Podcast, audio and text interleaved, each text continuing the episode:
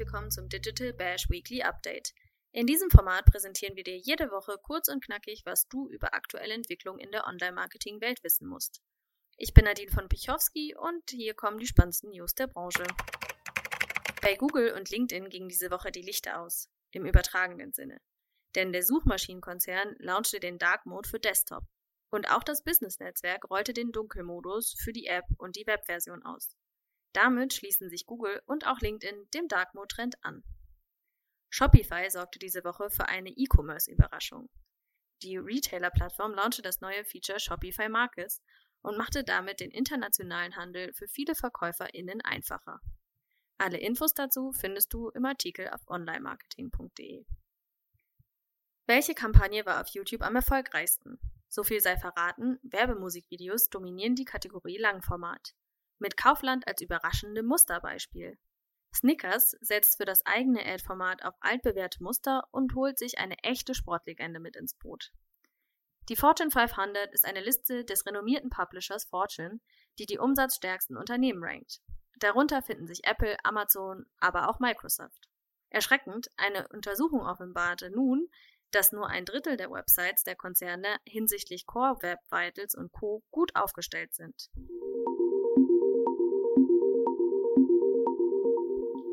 Wird WhatsApp in Zukunft eine noch größere Rolle im Leben vieler NutzerInnen spielen?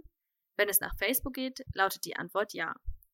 Wie genau diese Rolle aussehen wird, ist zwar vielen Usern noch nicht ganz klar, der WhatsApp-Mutterkonzern hat dafür ein umso deutlicheres Bild vor Augen.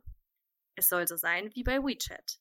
Bewohnerinnen der Volksrepublik China nutzen WeChat nicht nur zum Chatten, sondern organisieren damit nahezu ihr komplettes Leben. Egal, ob es um Shoppen, Essen bestellen, bezahlen an der Supermarktkasse oder das Kaufen eines Tickets für die Bahn oder den Bus geht. Und die Tencent-App kommt in beinahe jedem Lebensbereich zum Einsatz. Diese Omnipräsenz schwebt Facebook auch für die eigene Chat-App WhatsApp vor. Es ist also nicht verwunderlich, dass der Messenger nun mit dem testweisen Rollout eines neuen Branchenverzeichnis-Features begonnen hat, angefangen in Brasilien. Das heißt, dass User in dieser Region über den Messenger kleine und mittlere Unternehmen in ihrer Umgebung via Business Nearby-Funktion finden können. WhatsApp-CEO Will Cathcart teilte passend zum Start der Testphase ein paar Screenshots auf Twitter. In diesen ist zu sehen, dass die NutzerInnen über einen Klick auf das Branchenverzeichnis zu verschiedenen Kategorien wie Restaurant, Grocery Store oder Education gelangen können.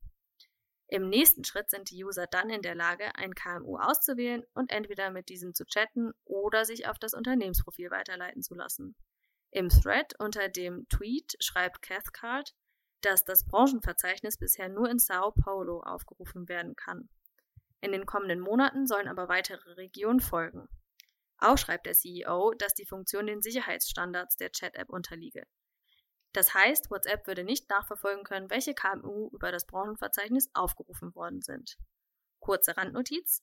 Cathcart betont diesen Aspekt auf Twitter deutlich. Kein Wunder, hat WhatsApp doch mit erheblicher Kritik wegen einer neuen Datenschutzrichtlinie zu kämpfen, die Anfang des Jahres eingeführt werden sollte. Demnach verlangte WhatsApp, dass User außerhalb der EU ihre Daten zwangsläufig auch mit Mutterkonzern Facebook teilen müssen. Nach erheblicher Gegenwehr und einer merklichen Abkehr der NutzerInnen zu alternativen Chat-Apps wie Signal ruderte der Messenger wieder zurück und erinnert die User lediglich noch daran, dass es eine neue Privacy Policy gibt. Die Zustimmung ist aber nicht mehr obligatorisch, um den Messenger weiterhin nutzen zu können. Facebook versuchte in den vergangenen Monaten bereits mit zahlreichen Features WhatsApp zu optimieren.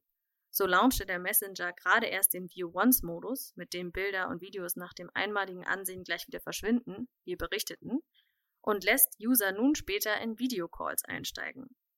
Und auch die Option für Unternehmen baut die Chat-App fleißig aus. So startete im Mai 2021 ein erster offizieller Test für WhatsApp Pay, ebenfalls in Brasilien, und einen Monat später machte es der Messenger für Unternehmen wieder möglich, über die App proaktiv Kundinnen anzusprechen.